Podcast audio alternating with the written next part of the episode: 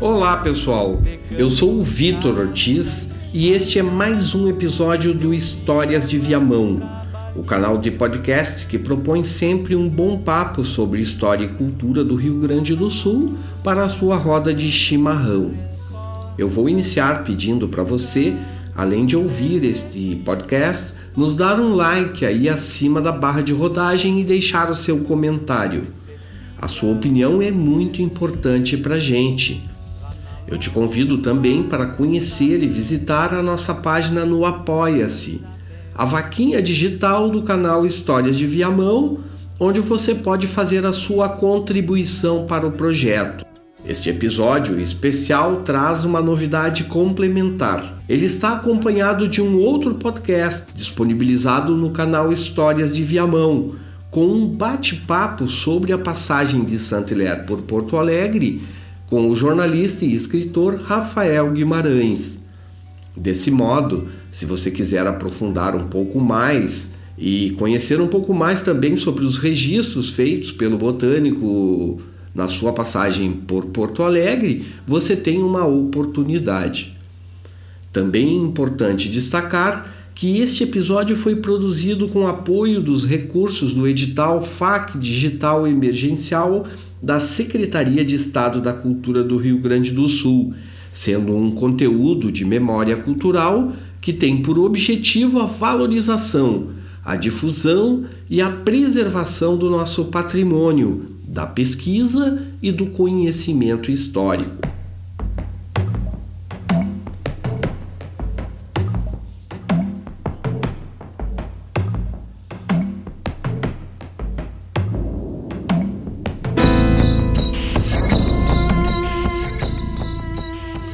Este é o nono episódio da série que lembra os 200 anos da viagem do botânico e pesquisador Auguste Saint-Hilaire pelo Rio Grande do Sul e Uruguai, tendo ele descrito nos seus diários, publicados ainda no século XIX na França, os diversos lugares por onde andou, a geografia, a geologia, as gentes e a sociedade que ele encontrou por aqui naquelas primeiras décadas dos 1800, mais precisamente em 1820, dois anos antes da independência. O naturalista chegou à então capitania do Rio Grande de São Pedro do Sul no dia 5 de junho de 1820, quando cruzou o Mampituba, tendo sido registrado no Diário do Botânico um suposto significado para a denominação do rio da divisa com Santa Catarina, Le Père du Froid, o pai do frio, ele sabia que estava adentrando um território governado pelas baixas temperaturas naquela época do ano. Sua viagem inscrevia-se no contexto da missão do Duque de Luxemburgo, que é o de reaproximação entre o reino de Dom João VI, então com sede no Rio de Janeiro, e a França, depois que Dom João, em 1808, teve que deixar Portugal para se refugiar de Napoleão Bonaparte em sua colônia na América. Em 1815, ano também do Congresso de Viena, o trono francês havia sido restaurado aos Bourbons, mediante a derrota definitiva de Napoleão. De volta ao poder, a monarquia francesa refazia os laços de amizade com a monarquia portuguesa e vice-versa. Na primeira parte de seu percurso pelo sul do Brasil, Saint-Hilaire pernoitou em Torres e dali seguiu pelo litoral norte até as fazendas, então já existentes, chamadas de Fazenda do Arroio, próxima a Tramandaí, Pitangueiras, junto à Lagoa dos Barros, no atual município de Santo Antônio da Patrulha, e Boa Vista, junto ao rio Capivari, em Viamão. Esta última instância pertencia ao Barão de Santo Amaro, um prócer da corte muito influente, inclusive no reinado de Dom Pedro I, depois da independência, e que empreendia no sul um negócio com curtume, aproveitando-se da favorável economia do charque que dominava o entorno da Lagoa dos Patos. Após visitar Viamão, e admirar-se com a Capela Grande de Nossa Senhora da Conceição, a igreja barroca tombada patrimônio cultural brasileiro, Saint-Hilaire chegaria a Porto Alegre em 21 de junho de 1820.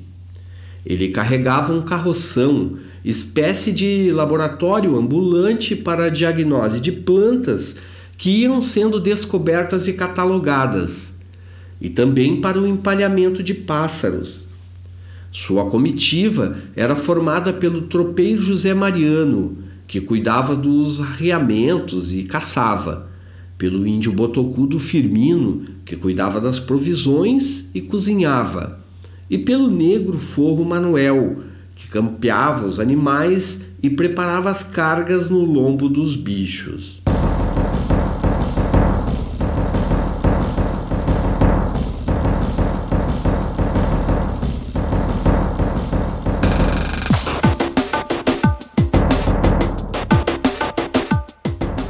Desde o lugar em que passei a noite de ontem, numa estância de Viamão, até Porto Alegre, a região continua um pouco ondulada e as casas tornam-se mais frequentes. São pequenas, mas bem conservadas e sempre construídas sobre elevações do terreno. Junto de cada casa, um laranjal carregado de magníficos frutos. E nas vizinhanças, Veem-se, em geral, plantações de mandioca, cercadas por um fosso profundo e limitadas internamente por uma sebe de cactos. As pastagens são rasteiras, quase ressequidas e entremeadas com flores de uma oxalis. A oxalis, apontada por Saint-Hilaire em seu diário sobre o trajeto entre Viabão e Porto Alegre, é o conhecido trevo, chamado também de Azedinha. Pouco antes de Porto Alegre, o caminho que se vinha orientando de nordeste para sudoeste faz um cotovelo para oeste. Descortina-se a cidade e em seguida o cimo de uma coxilha, que avançando sobre um lago dá início à Lagoa dos Patos, formando um istmo sobre o qual está situada a cidade de Porto Alegre.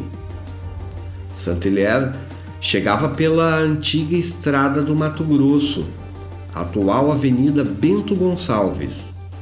A então sede da capitania do Rio Grande, que ele vai encontrar geograficamente, está situada sobre o assim chamado Maciço Porto Alegre, segundo descreve o professor Rio Pardense de Macedo em seu livro Porto Alegre, Origem e Crescimento, da série Corona, da unidade editorial da Secretaria Municipal da Cultura, editado em 1999.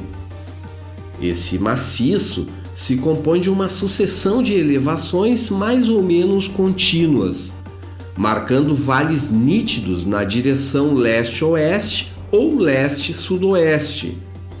Viamão, de onde provinha o botânico, está no leste e Porto Alegre no oeste do pôr do sol do Guaíba. Entre as elevações referidas pelo professor Rio Pardense, a mais alta é a do Morro da Polícia, o espigão central entre o Morro Santana e o Morro do Osso. Ao sul, Outras elevações, também ligadas ao promontório de Viamão, terminam bem antes do Guaíba, explica o professor Rio Pardense. A norte deste espigão central, o Morro da Polícia, e dele separado pelo Arroio Dilúvio, uma outra linha de elevações segue de leste desde o Morro Santana na direção noroeste, terminando em planos inclinados na beira do Guaíba. O caminho do meio, ou Avenida Protásio Alves, segue uma parte o cimo dessa linha, entre Alto Petrópolis e Petrópolis, e depois entre a Bela Vista e a Independência, finalizando na Coxilha, onde hoje está a Rua Duque de Caxias, onde surgiu na sua face norte, virada para o delta do Guaíba, o núcleo urbano central, a velha vila dos primórdios. Naquele primeiro dia Na vila sede da capitania de São Pedro, Saint-Hilaire registraria essa chegada em detalhes, procurando descrever a paisagem que via. À esquerda da coxilha, aquém da cidade, há um vale amplo e pouco profundo. À direita da coxilha, entre ela e o lago, estendem-se terrenos baixos, povoados de casas de campo, de plantações de mandioca e cana-de-açúcar. Em todo o Brasil, os campos cultivados são muito distantes uns dos outros. Na região de que estou falando, Porto Alegre, eles se tocam, como nas mais densas regiões da Europa, e denunciam a proximidade de uma cidade populosa, escreveu o botânico em seu diário. Augustin François Provençal de Saint-Hilaire nasceu em 1779 em Orleans. Era membro da Academia de Ciências de Paris, fundada em 1666 por Luís XIV, e professor da Faculdade de Ciências. Tinha 10 anos de idade quando houve a queda da Bastilha, em 14 de julho de 1789. Em seu diário de viagem, ele descreve múltiplos detalhes sobre os grupos sociais que vai identificando, sobre os trejeitos das gentes, sobre a paisagem e sobre a geografia dos lugares.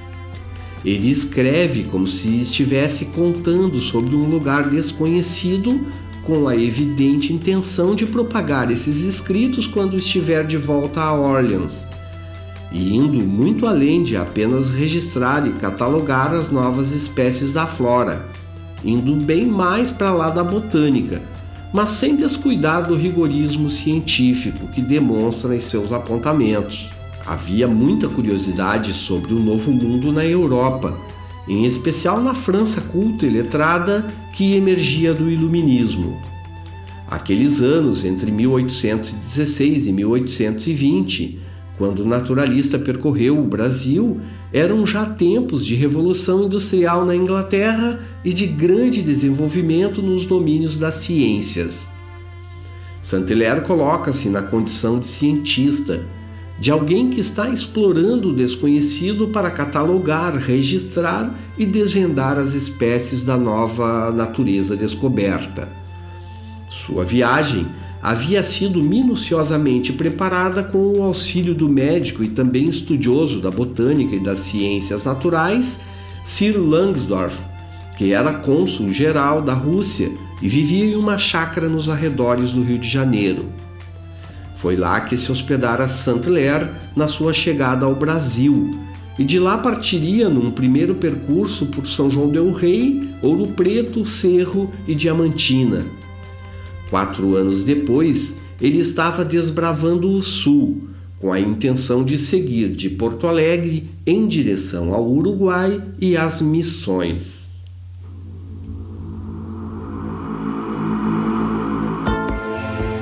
Fácil perceber-se, desde o primeiro instante, que Porto Alegre é uma cidade nova.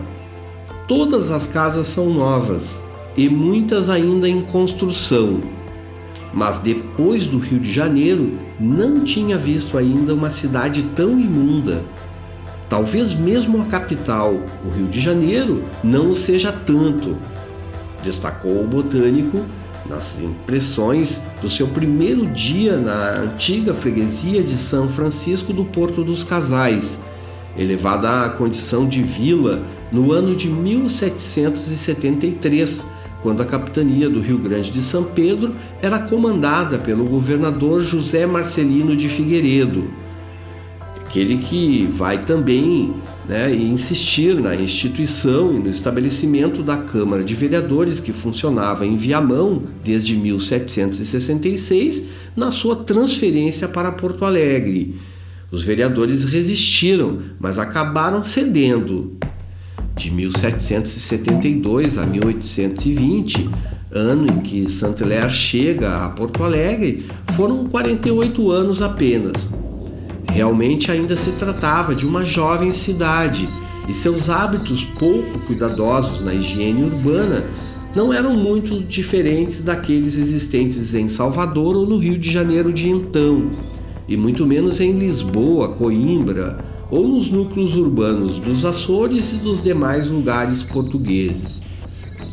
Neste ano de passagem de Saint-Hilaire, Porto Alegre já não era tão somente o Porto de Viamão, como fora batizado originalmente, ou o Porto dos Casais Açorianos depois da chegada destes imigrantes, o que começou a ocorrer por volta de 1752. Os açorianos foram ali instalados naqueles primórdios para aguardar a repartição de terras, antes sob gestão dos jesuítas e dos índios missioneiros expulsos por portugueses e espanhóis. Eles esperavam pela repartição das terras das missões. Como essa demarcação nunca ocorreu, muitos casais acabaram ficando no entorno do percurso sinuoso de chegada de encontro do Arroio Dilúvio com o Lago Guaíba, especialmente do lado oposto à enorme coxilha que nesse ponto se erguia desde onde hoje está a Ponte dos Açorianos. Desta ponte, ainda preservada até os altos da atual Rua Duque de Caxias, havia para o caminhante uma enorme escalada por entre pedras e mata, em contraponto a uma subida fácil e agradável que se faz hoje pela atual Avenida Borges de Medeiros. Depois da picada no alto do Morro da Formiga, descortinava-se um outro lado desta coxilha, com vista para o delta do Guaíba, onde localizava-se o melhor ponto para o abrigo das embarcações e onde já existiam os estaleiros, de frente mais ou menos onde hoje está o portão central da área portuária, na altura da também atual Praça da Alfândega, lado para o qual se voltaram os frontões do Palácio do Governo e das igrejas, tanto das antigas igrejas existentes antes da atual Catedral Metropolitana, na mesma localização, como também da frondosa Igreja das Dores, com suas altíssimas torres, apontadas para o alto como se quisessem ser vistas de longe pelos que chegavam pela entrada principal da cidade, o cais. Saint-Hilaire entrara pela Porta dos Fundos, por terra, pela estrada que vinha de Viamão. Segundo o historiador riopadense de Macedo, num discurso em memória do centenário do botânico Saint-Hilaire, festejado em 1979 pela Câmara dos Vereadores, naquele ano de chegada do botânico, em 1820, ainda a parte realmente considerada como cidade era a face norte da península, desta coxilha referida por Saint-Hilaire, isto é, a Rua da Praia, a Rua Riachuelo e a Rua da Igreja, atualmente a Duque de Caxias, ou o perímetro existente entre a Igreja das Dores e o mercado público, de um lado a outro, e entre as atuais praças da Matriz e da Alfândega, de cima até embaixo.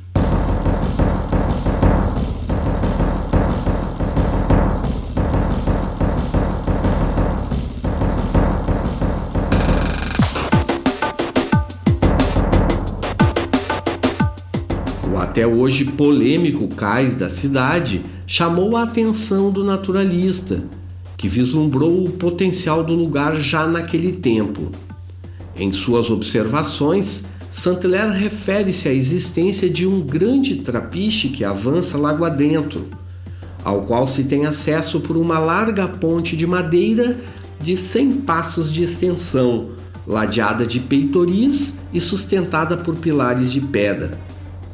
Destaca, porém, que a belíssima vista que se poderia ter está encoberta por um edifício muito tosco e feio, destinado a servir de alfândega, segundo aponta. Como bem lembrou o professor Rio Pardense naquele discurso na Câmara, um ano depois, já em 1821, no retorno da peregrinação que faria pelo Uruguai e Missões, após esta chegada a Porto Alegre, Saint-Hilaire constataria, ao retornar, que houve a demolição do referido monstrengo que atrapalhava a vista do rio e que já haviam iniciado a construção de um outro prédio, teoricamente melhor. O naturalista francês, mesmo assim, insiste em acreditar que seria ainda mais adequado para o embelezamento da cidade não encobrir o cais e formar diante dele uma espécie de praça.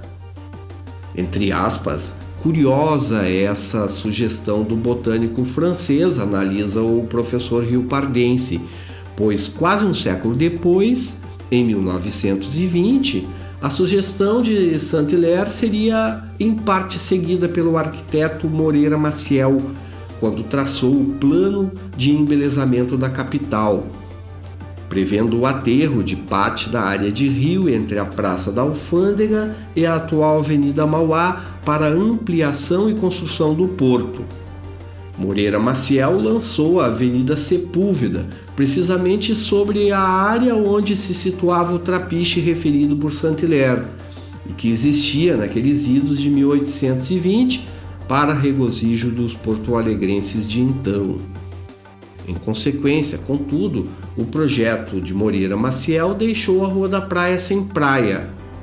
Nesta intervenção urbanística, realizada 100 anos depois da passagem do naturalista francês, foram construídas as duas pequenas praças na frente dos prédios dos Correios e Telégrafos e da Delegacia Fiscal, atuais edifícios do Margues e do Memorial do Rio Grande do Sul, obras do arquiteto alemão Theo Widerfan, respectivamente de 1913 e 1914, que atualmente compõem o conjunto da Praça da Alfândega.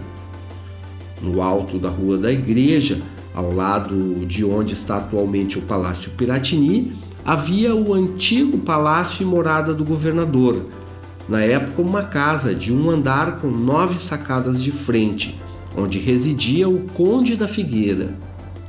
Saint-Hilaire diz haver três igrejas em Porto Alegre: a antiga, que deu lugar à catedral, a do Rosário, e outra inacabada, que é provavelmente a Igreja das Dores. Em frente dela, além dos armazéns e, portanto, próxima ao lago, vê-se uma coluna encimada por um globo, indicando que a cidade é sede de comarca. E a única referência ao símbolo de justiça está ali, o Pelourinho. Confirmando a pequenez do perímetro da cidade de então, o botânico comenta em seu diário que considera a posição do hospital, a atual Santa Casa, uma escolha de rara felicidade por estar bastante distanciado da cidade a fim de evitar contágios e ao mesmo tempo próximo quanto às facilidades de suprimento médico e farmacêutico.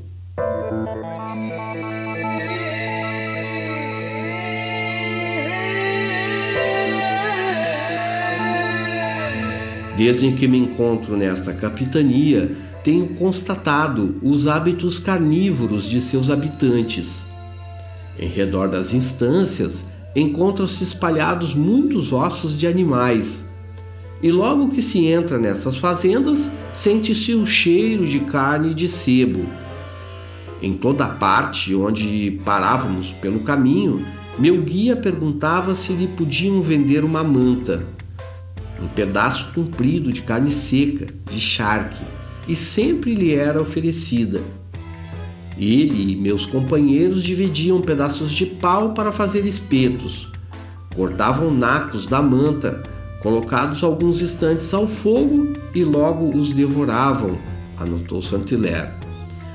Com o tempo, o botânico foi enfatizando seu estranhamento com a cultura local. Depois de fazer, a partir de Porto Alegre, todo um percurso pelo interior do Uruguai até Montevidéu e Colônia do Sacramento, e aí então virar para norte na direção das missões, e tendo percorrido essa região e depois navegado pelo Jacuí de volta até Porto Alegre, Saint-Hilaire diz em seu diário estar impressionado com a ingratidão de dois soldados que o acompanharam nesta viagem. Ele havia conseguido a baixa de ambos junto a um tenente-general mas não ouviu dos soldados qualquer palavra de agradecimento.